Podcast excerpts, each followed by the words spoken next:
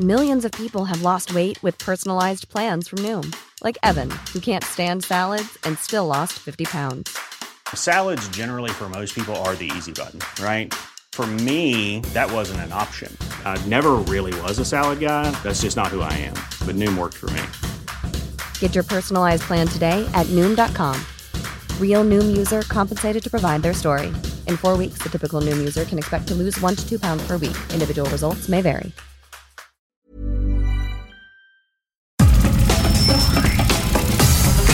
Nada más por convivir. Política, cultura y ocio. Con Juan Ignacio Zavala y Julio Patán. Aquí iniciamos.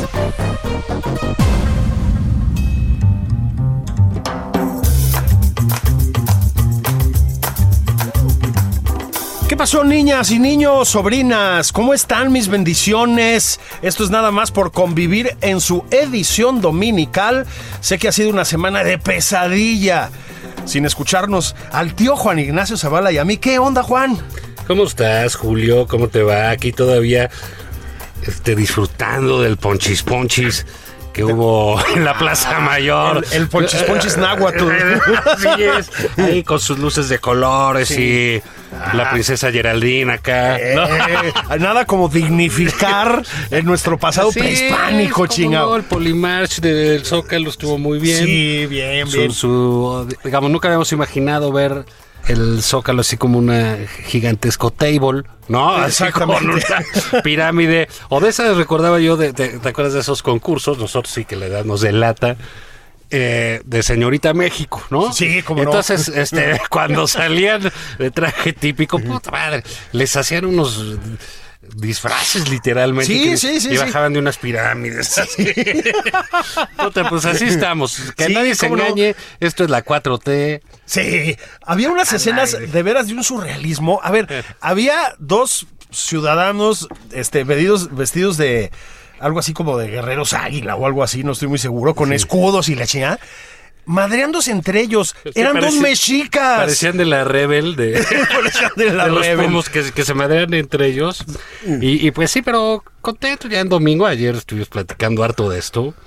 Y pues bueno, vamos a pasar ahí al- al- algunos temas, ¿te parece? Sí, Hay, ha habido un, digamos, resurgimiento ahí de, de- del señor ca- canciller de, de nombre náhuatl, Marcelo Ebrard Casobón. Casobón. Casobón. sí, hombre que domina náhuatl, el, No, no. el setzal y el francés. sí, ¿no? exactamente. Entonces, él vive una tragedia real en la cual eh, es canciller, se siente que es el único que habla inglés y francés ahí en ese gabinete. Sí, probablemente sea cierto. Pero o sea, lo que más se le encarga son las relaciones con Perú y con Bolivia. sí. Entonces, entonces el tipo vive un drama este, en el cual eh, pues quiere ser eh, candidato a la presidencia de la República, pero pues desde ahí no va a llegar, ¿no? Entonces eh, se supone que tiene que hacer un gran control de sus tareas. Y entonces tú ves fotografías ahí eh, de él entregando vacunas o de él quién sabe dónde, oyendo el partido, felicitando a quién sabe qué, porque necesita, eh, da- dada la naturaleza de su trabajo, necesita generar mucha información que no le da su chamba. A nadie le importa si fue a Perú Nada. y se tomó una foto unas- con el cuate del sombrero de, de- de dos metros, De dos- ¿no? sí, sí, el sí. hombre del sombrero verde. ¿No esa caricatura? Bueno, a nadie le importa. Entonces él está haciendo todo eso. Pero bueno, en este, en este asunto resultó la semana pasada, lo hablamos y ahorita, pues no importa, porque vamos a hablar con el Interfecto. Pues resulta un, un escándalo en la Embajada de España, este En- Julio, en la porque Embajada de México en España, despidieron al escritor y difusor cultural, a Jorge Fernández, de, de una manera procaz, ¿no? Sí. Eh, pues que no habíamos visto así en, en- en la Cancillería, con, eh, digamos, con el director de difusión cultural mandando un boletín lleno de, de- de- de errores de redacción bárbaros, confundiendo, dice que la Embajada de México es la Embajada de España, Sí. poniendo mal los apellidos de la embajadora y diciendo que corren a un, un individuo, a Jorge, por eh, conductas poco institucionales. Sí. Jorge Fernández, ¿cómo estás? ¿Cómo te tratan las tierras madrileñas? Hola, hola tíos, hola, hola tíos. Saludos a todos los sobrinos, yo incluido. Esto me recuerda mi anhelo de aparecer con Gamboín.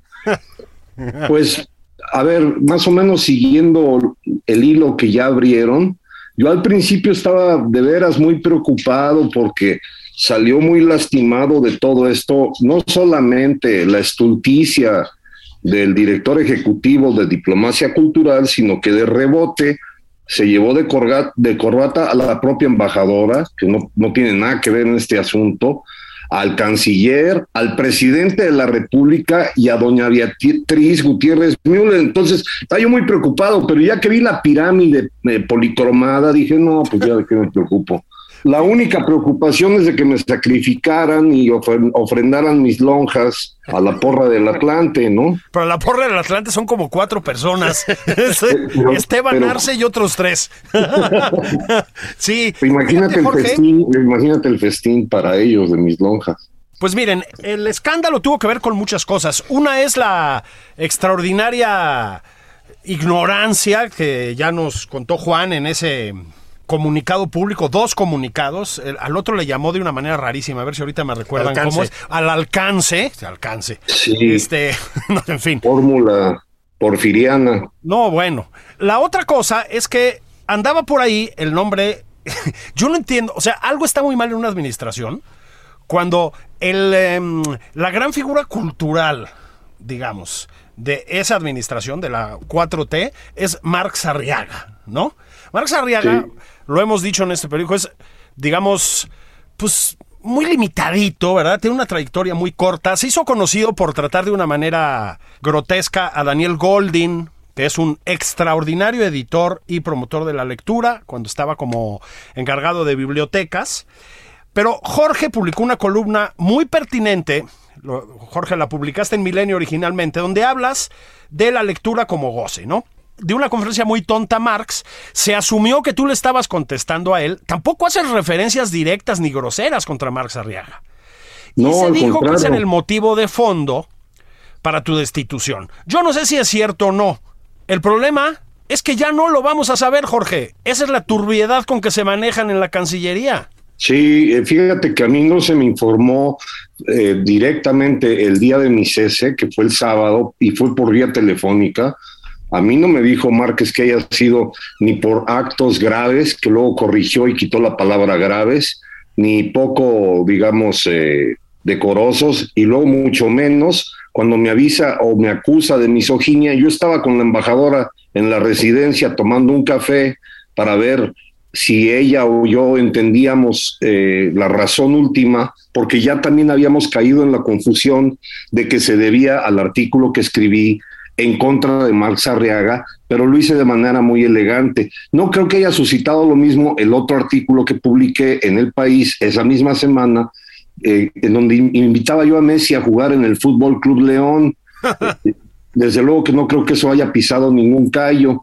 Entonces, imagínate acusarme de misoginia, además, afirmando que él tiene documentado eh, lo que yo dije en una sobremesa en casa de mis mejores amigos, sin agraviar a los presentes tíos, eh, en presencia de mi esposa y de las esposas de mis amigos que son mis mejores amigas. Entonces me pareció una bajeza que el misógino en realidad es el que trata de defender a una mujer sin consultarla. El misógino es el que clama o ataca o acusa de machismo eh, precisamente siendo hombre, siendo macho. Entonces, en esa inmensa confusión, yo sigo con la duda de que haya sido porque sí, Marx Arriaga me la debe desde que insultó y maltrató a Daniel Golding, y a quien le mando un abrazo con todo mi afecto, pero también que no ha, no ha quedado claro lo siguiente.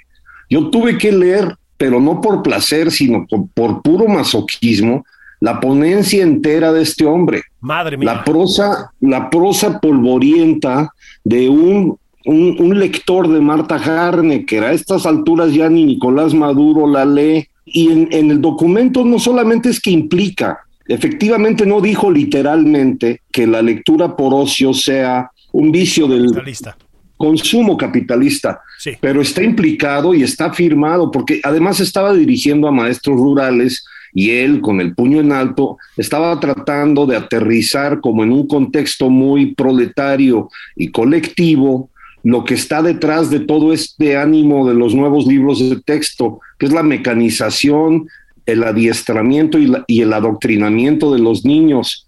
Estos profesan que la letra entra con sangre y yo siempre me he opuesto a eso desde niño. Eh, eh, entonces, por eso escribí el artículo y si esa es la razón y no la quieren aceptar, yo seguiré partiendo una lanza en favor de poder leer acostado o en el baño o cuando estoy trabajando glúteo en el, en el gimnasio con Margot Glantz, porque lo hago de veras por puro placer.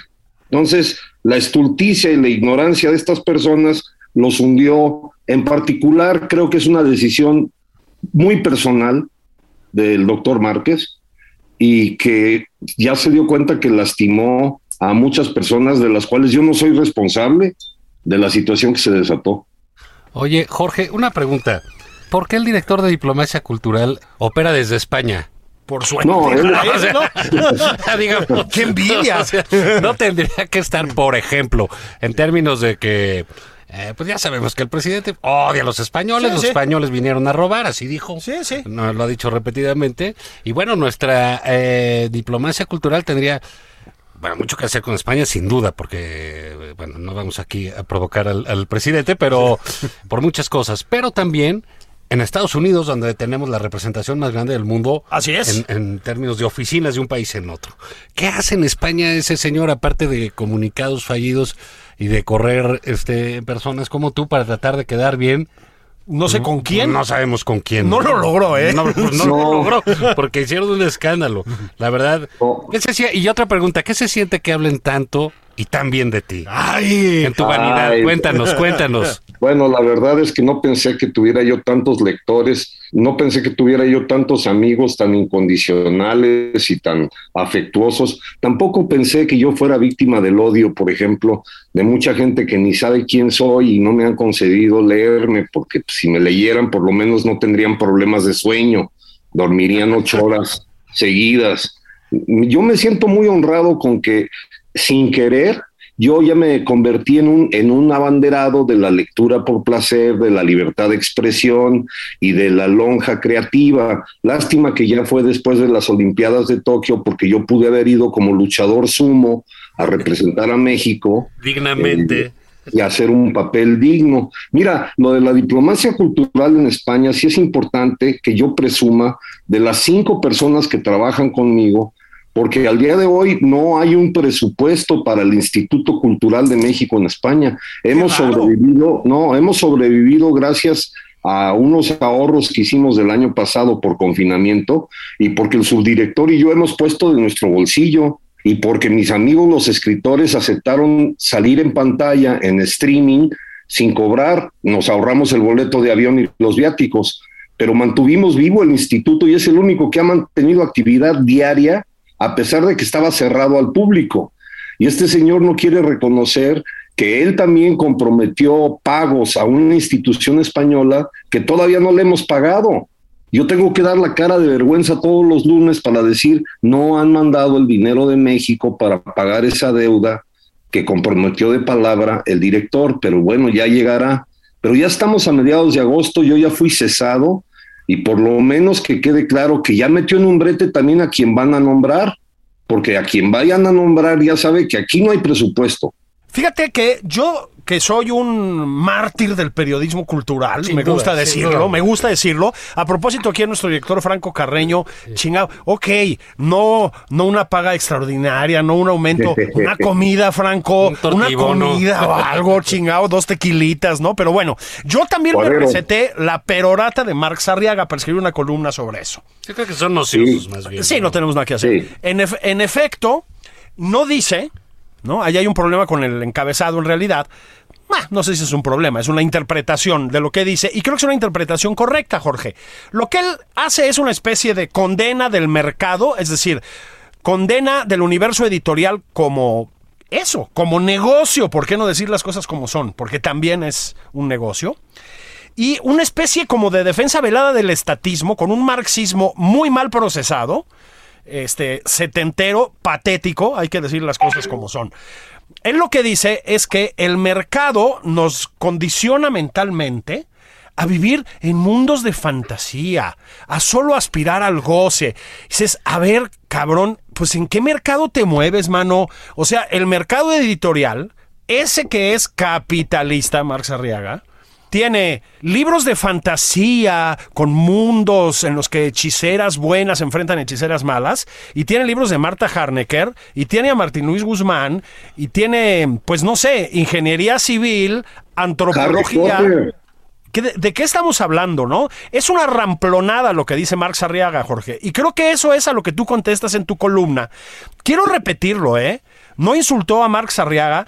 Hay algunos colegas que dicen, bueno, es que un funcionario no puede, no puede meterse con otro funcionario del mismo gobierno. ¿Por qué no? Jorge no lo insultó, ni siquiera se refiere a él por nombre, simplemente disiente de un punto de vista que, aquí lo digo yo, no lo está diciendo Jorge, es penoso, es bochornoso. No hay un insulto contra Marx Arriaga, eso los hemos hecho. No, en ningún momento. Mira, si yo tuviera oportunidad, de, yo le diría personalmente lo que me gustaría es debatir con él, tener un diálogo con él, comentarle que yo en Guanajuato con mi familia siempre hemos bromeado de que ojalá y no suceda que alguna prima le ponga Lenin a su hijo y que resulta que tiene vocación religiosa porque ya metimos en un problema al seminario.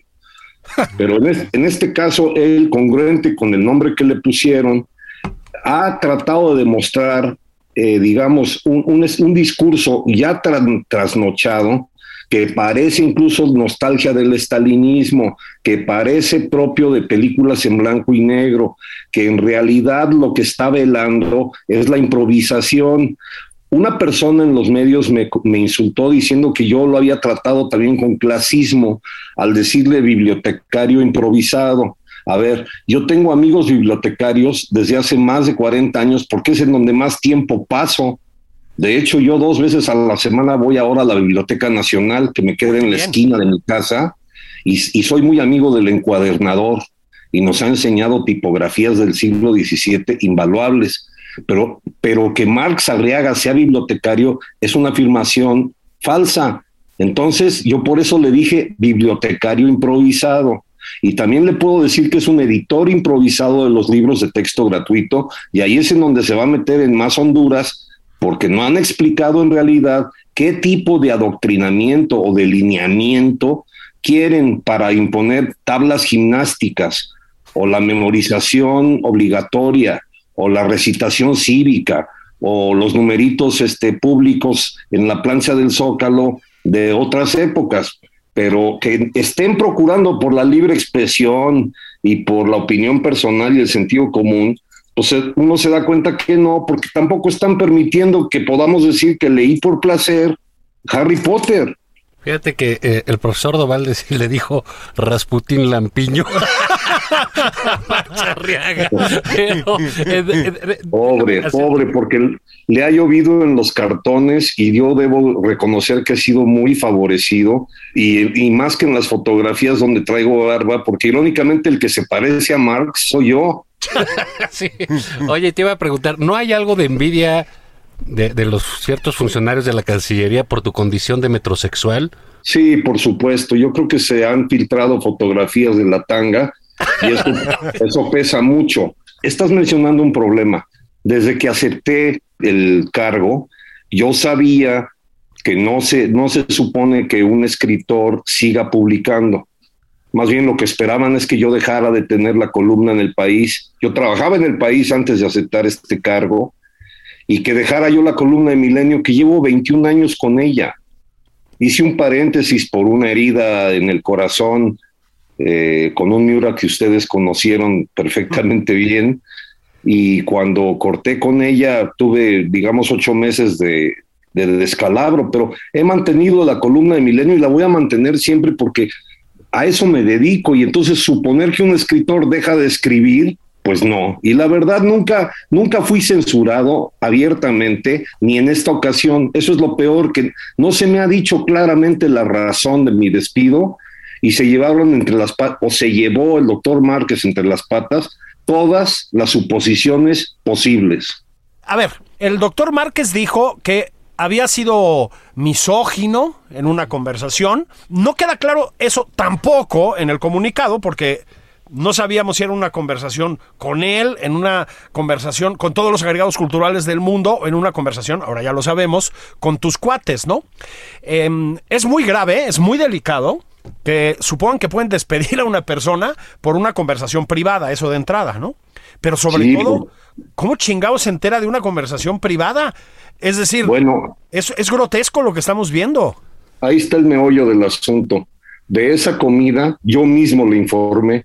Yo fui a México a ver a mi madre, que cumplió 92 años y que es protagonista de una novela que acabo de publicar. Por cierto, un demente me dijo que con qué desfachatez no aceptaba yo ser aviador si durante mi trabajo estuve escribiendo esa novela el año pasado. Eso es falso. La novela la entregué hace cinco años. Es una novela que yo te más o menos te la adelanté, Julio, porque viniste a cubrir lo del premio Alfaguara cuando finalmente lo ganó Jorge Volpi. Claro, hace ya un ratito, ¿eh? Tres años Bueno, que pues, pasaron. Esta novela concursó en, en ese, en ese año y yo ya la había dado por perdida. Yo la engargolé y se la iba a regalar a mi mamá como una cosa pues privada, personal, pero finalmente se decidieron por publicarla y lo celebro, le agradezco a Alfaguara que, que salió. Bueno, yo fui por eso, para entregarle a mi mamá su ejemplar, para celebrar con ella, y las dos veces que no estuve con ella, sí le informé al doctor Márquez, porque como yo subo en Instagram hasta los platos de suadero que me voy a comer, pensé que a lo mejor se podría malinterpretar que habiendo pedido permiso para ver a mi madre, aproveché para ver a mis mejores amigos, amigos muy queridos. Digo, las escapadas que pude las informé. También le informé que grabé la novela para audiolibro. En una de esas comidas, una persona que yo sigo manteniendo en el anonimato expresó comentarios muy nocivos y agresivos contra el doctor Márquez y contra Marcelo Ebrard. Por eso le informé de la comida. Lo que no tomó en consideración el, informado es que queriendo voltear la tortilla se le hace fácil decir que soy misógeno cuando en la comida estaba mi esposa, que tú la conoces, que es una mujer adorable, de la que, bueno, estoy separado, pero cada vez que puedo estoy con ella y me acompaña. Y me acompañó para estar con un muy amigo mío, que era su cumpleaños, y que lamentablemente recibió en su casa a un advenedizo, a un demente que quiso convertir la comida en un foro para sus opiniones sobre el director de diplomacia cultural y el canciller. Y yo le paré los tacos y le dije, no vamos a hablar de eso. Yo no quiero hablar de eso, yo no estoy aquí para eso. ¿Ese individuo era Julio Patán, acaso?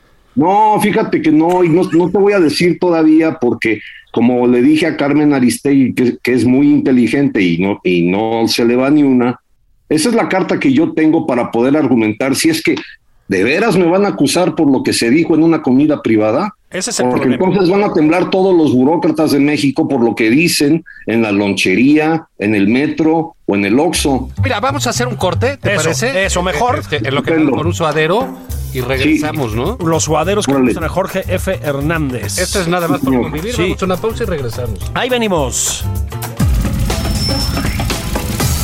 Esto es Nada más por convivir. Una plática fuera de estereotipos. Con Juan Ignacio Zavala y Julio Patán.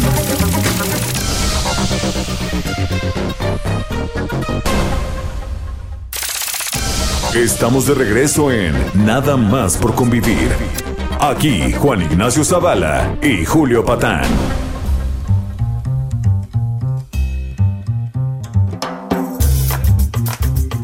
¿Qué tal? Estamos de regreso nada más por convivir. Estamos platicando eh, aquí el, el heredero de la raza de bronce, Julio Patán, Sí. y un servidor. eh, Patlán.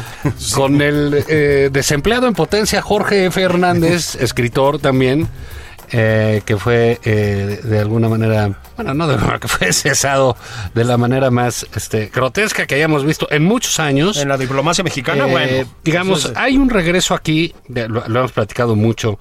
Tú, tú has estado en España, Jorge, pero eso no, no, no obsta para que estés enterado. Hay un regreso de las formas viejas, de las formas antiguas. Estamos viviendo un- una suerte de PRI de los 70s, 80s, Sí. ese PRI medio de época de oro. Y, y- Sí. y esta actitud de Márquez, que ciertamente es un priista, también que fue salinista, camachista, todas Sí, esas cosas, sí, ¿no? sí, sí, sí. De Biógrafo, biógrafo de Gonzalo N. Santos. Imagínate. Eh, Imagínate la, la sensibilidad. Bueno, pues es del tipo porque eh, de esos que hacen cosas para querer quedar bien con su jefe y terminan regalándole una cabeza envenenada. Exacto. Yo, yo, te preguntaría, Jorge, tú, como hombre cercano a las letras, cuando lees una frase que dice comportamientos graves y poco dignos de conducta institucional, como que qué interpretas? Bueno, yo pensé primero en Paco Ignacio Taibo y me preocupé mucho por él. Ya lo publicó David Huerta.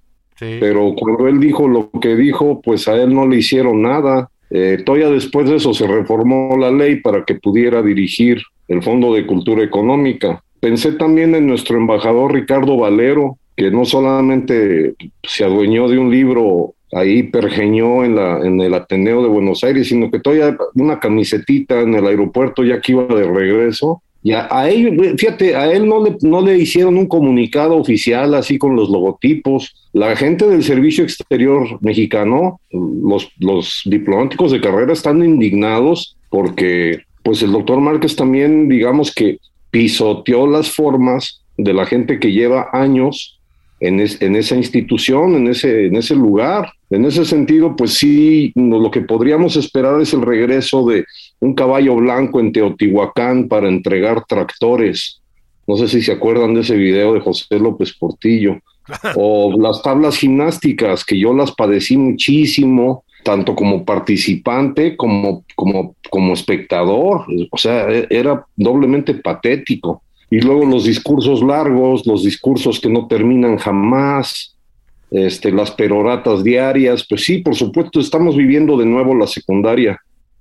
Fíjense que en el improbable caso de que no conozcan ustedes a Jorge F. Hernández, estamos hablando con un hombre que tiene una muy abundante y exitosa bibliografía de libros de los que se leen por placer. Eh, tiene, pero además eres historiador. Jorge. Sí.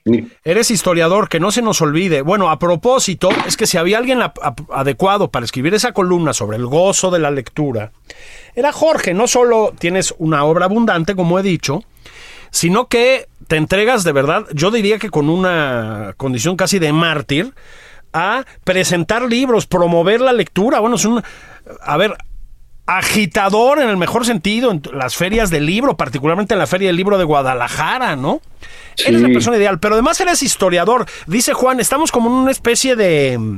Pues, de, pues sí, como de echeverrismo, López Portillismo, pero, pero, pero más pitero incluso, ¿no? Porque incluso en aquellas épocas se respetaban ciertas formas, fíjate. Sobre todo, sobre todo en el servicio exterior mexicano, ¿no? Que ha tenido una buena reputación desde siempre. Pero a ver si estás de acuerdo. Y, voy a tu faceta de historiador. Eh, vimos una, una pirámide en el zócalo de, pues, de cartón piedra, como de caja de conazupo pintada, ¿no? Este, de jabón Roma. De jabón Roma, que es grotesca. Estamos viendo un discurso, aquí sí, lo tengo que decir, sobre todo del gobierno de la Ciudad de México, esto de los 500 años de resistencia indígena, que es una agravio, digamos, a el mínimo rigor de estudio de la historia, como no puede ser, aparte de una pieza de propaganda. Estamos viendo estas cosas como de aztequismo conchero, ¿no? Con dos sí. pobres empleados ahí del gobierno de la ciudad o no sé qué, agarrándose a obsidianazos en el Creo que eran secretarios de Estado, pero como nadie los conoce. claro, nadie sí. los conoce. Ahí están madreando. Es la austeridad republicana, ¿no? Te toca, sí, agricultura. Agricultura y, el de y, medio ambiente. Contra medio ambiente y además Sí, y extra, sin, sin, cobrar extra, no todos tienen ese privilegio, agarrarte a madrazos. A ver, esto, Jorge, ya lo habíamos visto, es el nacionalismo mexicano cutre, todo el nacionalismo es cutre, pero el más cutre, con poco presupuesto, pues es Ibargüengoitia, ¿no? Es Jorge Ibargüengoitia. Totalmente, totalmente.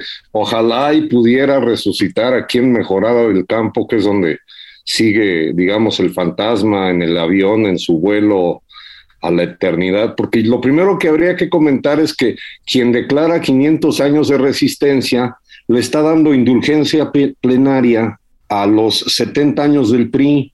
Los que tendrían que haber pedido perdón eran el PRI o Pemex o el Seguro Social o la CONADE. Los que tendrían que haber pedido perdón están vivos y coleando. En ese sentido, pues es un regreso también a la esquizofrenia, a la confusión y al simulacro. Pero mira, qué bueno que mencionas que soy historiador, porque yo intenté hacer el doctorado aquí en Madrid y no leí mi tesis porque preferí meterla a, publicarse como libro en el Fondo de Cultura Económica. Eh, yo entregué la tesis hace ya más de una década y ahí sigue, todavía no hay dictamen y creo que pues ya no habrá. Mi tesis es Compañeros de Cortés, una biografía de la conquista de México. Y el día que yo tomé posesión fue el día precisamente de la famosa carta. Entonces yo sabía que se, se abría una bomba de tiempo que tarde o temprano me iban a decir que no hablara de Cortés, que no me ocupara de mi director de tesis, que fue don José Luis Martínez, que es el mejor biógrafo que ha habido de Cortés. Él me dirigió la tesis y yo lo ayudé en lo que pude para la publicación de su biografía y de cinco tomos de documentos, entre ellos el juicio de residencia. Entonces, para la pseudohistoriadora que proclama que Cortés murió sin ser juzgado, hay que remitirla al juicio de residencia y estipular claramente en tinta que por supuesto que fue juzgado. Y lo patético de todo esto es que no han querido aceptar una realidad que no entienden. Cortés murió siendo mexicano. Cortés murió enamorado de México. Cortés murió conquistado. Eso no quiere decir que haya sido un hombre bueno. Eso no quiere decir que haya sido un hombre fiel o guapo o incluso que caminara derecho porque caminaba rengo por, el mal de bubas, que es sífilis. No, pero ese hombre estaba conquistado por México. Eso es lo que no entendemos. Y el que me mienta a mí la madre en Twitter diciendo que los españoles vinieron y, que él no pidió que fueran, se apellida, por ejemplo, Toledo Sanabria o Ávila Guzmán Covarrubias. Entonces el problema lo tenemos desde el psicoanálisis de nuestros apellidos. No me jodan. Es que ha habido también una especie de nuevo auge de este pseudohistoricismo otra vez es que la expresión la usó Fernando Escalante en una columna muy, buena, extraordinaria, ¿no? Aztequista, ¿no, Jorge? El aztequismo. Porque es que además, o sea, vamos a ahondar otra vez en obviedades, pero lo dicen, digamos, a izquierda y derecha los historiadores, los de adeveras, ¿sí? Sí. Es que la toma, la conquista, la caída de Tenochtitlán se debió a unos poquitos españoles y un chingo, pero chingo de habitantes de aquello que ahora llamamos México, tlaxcaltecas, etcétera, etcétera, etcétera. Es decir, además de todo, se está institucionalizando una especie de centralismo mexica, Jorge, en, 2021. Sí. por supuesto. Mira, Escalante es la mente más brillante de mi generación. En una próxima novela en donde evoco mis, mis años de preparatoria, Fernando es un personaje clave y fue un personaje clave en mi formación. Y desde muy joven era de los que insistía en que había que leer, pero prepararse muy bien para poder debatir. Ese es el problema, que esto implica que hay que leer. Eh, y, lo que han hecho estos nuevos historiadorcitos es que no leen, sino que profesan. No piensan, sino que creen a, ciegas. Eh, no, no viajan al pretérito como nos enseñó mi maestro don Luis González, con el oficio de historiar basado en el amor, eh, eh, en, una, en, una, en un oficio de, amor, pues de, entraña, sino que tratan de transportar al pretérito a la época del metro, a cambiarle, cambiarle el nombre a la estación del metro, es el simulacro que siempre habíamos combatido. Eso lo hacía Hollywood. Eso, eso es el zorro, eso es, eso es lo que nos provocaba sorna y burla. Y ahora lo estamos promoviendo oficialmente. Eso es lo que es verdaderamente risible, pero también es grave. Fíjate que estás, estás con la figura de Cortés. Efectivamente, José Luis Martínez, pues es el biógrafo de Cortés. Pero si tú lees, por ejemplo, a Duverger, que también es muy polémico y etcétera, no diría una cosa distinta. Es decir, más allá de Cortés bueno, Cortés malo, pues lo que se nos está pasando en esta celebración oficialista de los 500 años es que era una figura muy compleja. Y pues es una figura que, pues Jorge, no solo estaba enamorado de México, concibió a México en su cabeza de muchas maneras, ¿no? Bueno, y tuvo un hijo mexicano. Pues el primer mexicano eh, es Martín Cortés, digamos, en ese sentido. Fíjate que un saludo a Duverger, que yo he presentado, eh, creo que todos sus libros, incluso el de Colón. También publiqué el libro que debería ser novela y que no aceptó él decir que es una novela, en donde asegura que Bernal Díaz del Castillo es en realidad el seudónimo del propio Cortés. Decir, que Cortés es el autor de la historia verdadera. Y yo se lo presenté en minería y había una horda vandálica que lo quería linchar. Y la manera de calmarlos fue que les dije, no se pongan así. Él escribió una novela y tiene, todo el derecho de soñar, se vale soñar. Y ya con eso se calmaron. Pero fíjate que yo de niño crecí en Estados Unidos y yo llegué a México hasta los 14 años y yo recuerdo un gazapo que cometí un tropezón que cuando se me preguntó en una clase en Guanajuato si yo sabía cómo había muerto Cortés, yo dije que estaba en una cueva y que encontró el tesoro de Moctezuma y que estaba gritando, oro, oro, cuando de pronto hubo un temblor y la maestra me dijo, perdón, pero ese es un capítulo del túnel del tiempo y ahí aparecían Tony Douglas. Se me hace que estás equivocado. Entonces, ahora lo que se puso de moda es eso, la pantomima de la historia al acomodo de ciertos preceptos que no vienen a cuento. Mira, nada más por mencionar lo de la carta. La carta va dirigida a un monarca cuya familia no tenía nada que ver ni pintaba en, el momento de los hechos. Entonces Felipe VI la debe remitido a los descendientes de los Habsburgo en algún barrio rico de Viena. Y el remitente, el los dos apellidos del, del remitente son españoles el que la escribió y la envió, el señor presidente, es nieto de un, de un ciudadano español. Y el, el problema. Que vinieron a robar. Sí. Exactamente. Y el problema viene desde que el presidente de España se le hizo buen detalle que al inicio del sexenio llevó un acta de nacimiento que resultó ser muy incómoda, porque llevó el acta de nacimiento del abuelo del presidente. Ahí empieza el problema esquizofrénico o psicoanalítico o historiográfico porque por otro lado, aunque yo sé que muchos españoles han robado en México, también sé que muchos mexicanos han venido a hacer negocios a España y sé quiénes son y sabemos quiénes son. Y muchos de ellos son personas que son hijos de las personas que están ahorita cantando con el Teponashtle. Entonces, no hay congruencia y hay mucha mentira. Digamos, es una pesadilla esto me cae.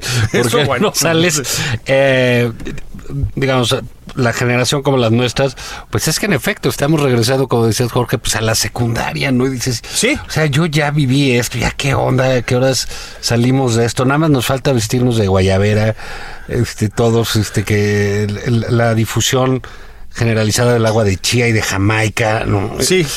está de locos aquí, eh, aquí la cosa. bueno, Jorge, ¿qué viene para ti? Cuéntanos. Bueno, yo voy a seguir aquí en Madrid voy a seguir tomándole el pulso a cómo se viven aquí de una manera muy diferente todas estas tormentas. Aquí en realidad no es un tema, no, no es un tema, digamos, para desgarrarse las vestiduras. Por ejemplo, la amnesia colectiva, ya no digas de lo de la conquista. Aquí muchos jóvenes no tienen ni idea de lo que fue la guerra civil. Aquí tienen un problema de sanidad pública muy serio, porque sí es un tema muy grave lo del COVID y no, no entendemos cuando vemos figuras públicas en otros países sin mascarilla, por ejemplo. Igual que no entendemos que en las noches de botellón los jóvenes están saliendo a las calles como ya no hay toque de queda y por eso están aumentando los contagios. Entonces, pues yo voy a seguir de este lado y, y me urge sí ir a visitar nuevamente a mi madre y darle abrazos a los amigos como ustedes, pero por lo pronto también seguir leyendo, eh, ejerciendo en la práctica lo que defiendo con la palabra, que leo por placer. Y a veces eh, no puedo transmitir el inmenso placer que me da leer ciertas cosas, pero hombre, lo seguiré haciendo. Sí, sigues con tu columna Milenio, sigues con tu columna en el país, dos columnas a la semana, vas a estar escribiendo. Sí, y dibujando, porque acuérdate que desde hace más o menos como unos siete años salió, salió del Huacal que hago dibujitos y los sigo publicando junto con las columnas. Y, y, ya viene otro, otro libro pronto. Yo, yo también venía preparando uno de memorias de mi gestión que va a terminar siendo un homenaje a don José Fuentes Mares. José Fuentes Mares fue agregado cultural y parecería mentira, pero a él le tocó cuando vino doña Carmen Romano con Yuri Geller. Entonces, Este, voy a tratar de hacer un espejo para ver a quién le tocó eh, presenciar lo más ridículo, si a él o a mí. Pero creo que me va a ganar él. Porque sí, ¿eh? Sí, sí, sí. Era más aventada Doña Carmen. Doña que- Carmen. que El señor Márquez, que siempre ha sido un burócrata oscuro, pues. Sí, sí, sí, sí. ahí. Sí, justo lo que le hizo daño fue tratar de salir a la luz pública, ¿no? Sí, es claramente algo pues que no, no, no debería estar en sus atribuciones. Sí, fíjate que Fuentes Mares era un tremendo escritor, Jorge, más allá de un historiador fundamental. Tremendo Sí. escritor. Tiene por allí un libro que, que alguna vez me prestaron y que no he conseguido sobre el vino. sí, Una cosa por muy supuesto. aparte de sus trabajos como historiador, ¿no? Es que la- las memorias de agregado cultural se llama Nueva Guía de Descarriados. Y como él era un sibarita, habla de los restaurantes y de los vinos que degustó en toda la península. Tiene también un libro de Cortés bastante bueno que se llama Cortés el hombre. El, el de Juárez el hombre creo que también debería leerse pues este particularmente en Palacio Nacional y con quien cuida la puerta porque es sabido que el día de su último día de vida, Benito Juárez se atravesó a catedral y se confesó. Entonces, ¿en dónde quedó la si separación moscas, iglesia-estado? Yo también lo estoy considerando. Lo que más quiero recomendar al público, y aquí hay que exhortar a las editoriales para que vuelvan a publicar a Fuentes Mares, son unos volúmenes que tituló Las Mil y Una Noches Mexicanas, que no es, no es historia, eh, son crónicas de lo que podría haber sucedido. Son muy divertidas y ese tipo de conjeturas son precisamente las que nos ayudan a sobrevivir épocas como la que nos está tocando vivir. Fíjate que qué bueno que entremos por aquí, ya que estamos hablando del gozo de la lectura. Pues está bien hablar del placer de la lectura de historiadores mexicanos, Jorge. México tiene una... Hay, por supuesto, una, una historia muy académica, como en todo el mundo, ¿no? Muy académica, sí. muy dura de leer, muy... Pues bueno, muy, muy, muy técnica, si lo quieres decir así, sí. Pero tenemos tan buenos escritores, historiadores. O sea. Fuentes Mares, hablaste de Luis González y González, que era Sí, Mi maestro. el- Fue mi maestro y fue como un segundo padre para mí.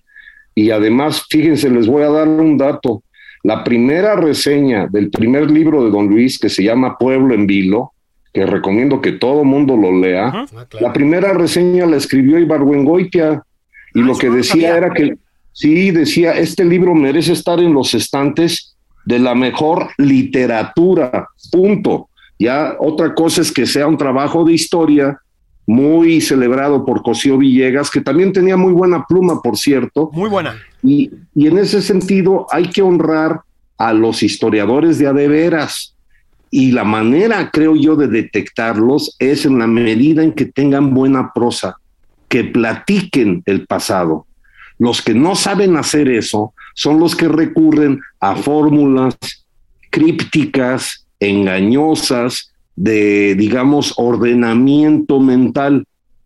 Y desde luego que los buenos historiadores no se dedican a eso. Sí, a consignas enmascaradas, Sí, digamos, bueno, ¿no? pues no, es que estamos el, es este el, el dominio de la pancarta y de la consigna, Sí. ¿no? Aquí, este, pero Jorge, pues un abrazote, muchas gracias por acompañarnos en nada más por convivir. Gracias a ustedes, los espero acá y les aviso cuando vaya que quiero ir pronto para darles abrazos. Te invitamos a comer y, oye, sí, vámonos a Madrid, ¿no? Órale, Nos van a aquí los espero. entrar, eh. No nos van a dejar entrar. A mí me tocó la rusa. Uy, no, no, bueno, No, yo sí voy. Yo, yo sí tengo No, vacuna yo me quedo aquí mano. viviendo mi 4T, mi México, mi Como, Tabernáculos, como un guerrero azteca. eh, huehuete. Sí, Zabala tú. Jorge, muchas gracias. Abrazo, querido. Muchos abrazos, muchas gracias. Este, bueno, muy ilustrativa la plática en todos sentidos con Oh, Jorge. Eh, y a- realmente es eh, la pifia que le cometieron con él de esa manera. No, no, no, no. Además, lo colocó en un Déjate lugar- la, la falta de ética, que es col- colosal, ¿no? La, la torpeza, la, la, la, la rascuachez rascuaches. para la grilla, mano.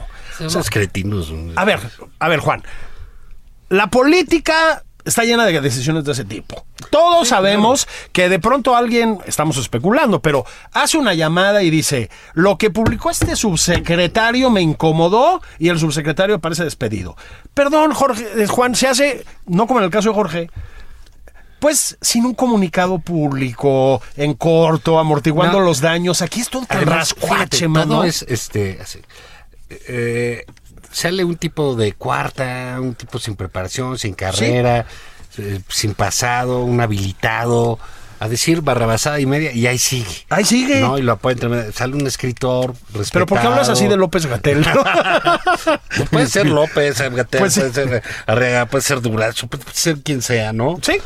Y ahí siguen. Hay No un pasa nada. connotado, este comportamiento este institucional realmente, un intelectual respetado que sirve al nombre de México Así en el es. extranjero.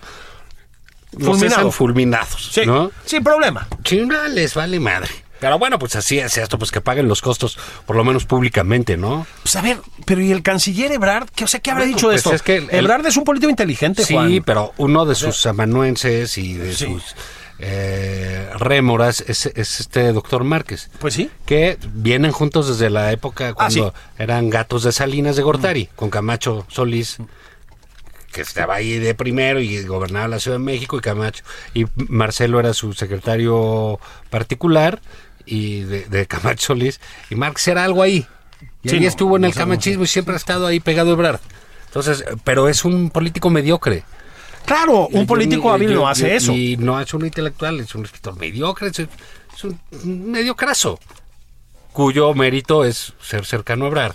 Bueno, pues para, para, para ir este, como cerrando el círculo, me llegó, no sé si te llegó a ti, Juan, eh, un, eh, un correo de Daniel Goldin. No, no dirigido a mí, ok. correo, ya sabes, masivo, ¿no? Daniel Goldin fue despedido por Marx Arriaga de la Sí. Biblioteca Vasconcelos, ¿no? Daniel Goldin, a diferencia de Marx Arriaga, pues es uno de los grandes promotores de la lectura en este país, un editor brillante, ya lo estábamos diciendo con Jorge. Bueno, Marx fue entrevistado por eh, ¿cómo se llama? Alejandro Páez y Delgado, ¿sí? Este, y dijo 70 mentiras sobre el despido de Daniel Goldin. Es decir, además de todo, este, este tipo de mediocres, como Marx Arriaga, este, provocan que la gente creativa, profesional, es- proactiva y demás, como es Daniel Goldin, tienen que estarse ocupando de desmentidos permanentemente.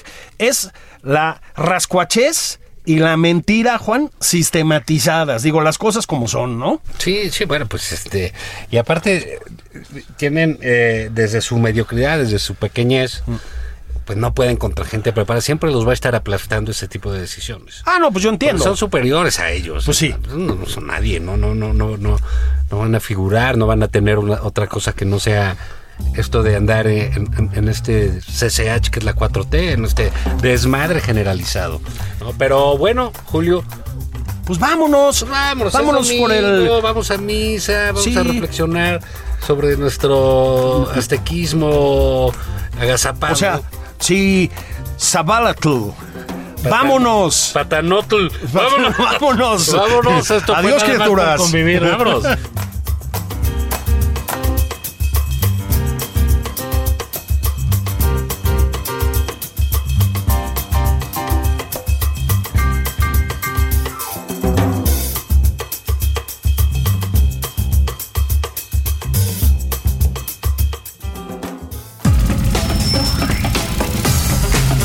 Esto fue Nada más por convivir.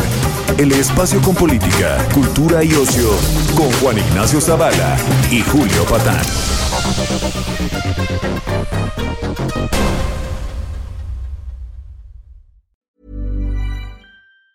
Tired of ads barging into your favorite news podcasts? Good news. Ad-free listening is available on Amazon Music for all the music plus top podcasts included with your Prime membership. Stay up to date on everything newsworthy by downloading the Amazon Music app for free or go to amazon.com slash news ad free. That's amazon.com slash news ad free to catch up on the latest episodes without the ads.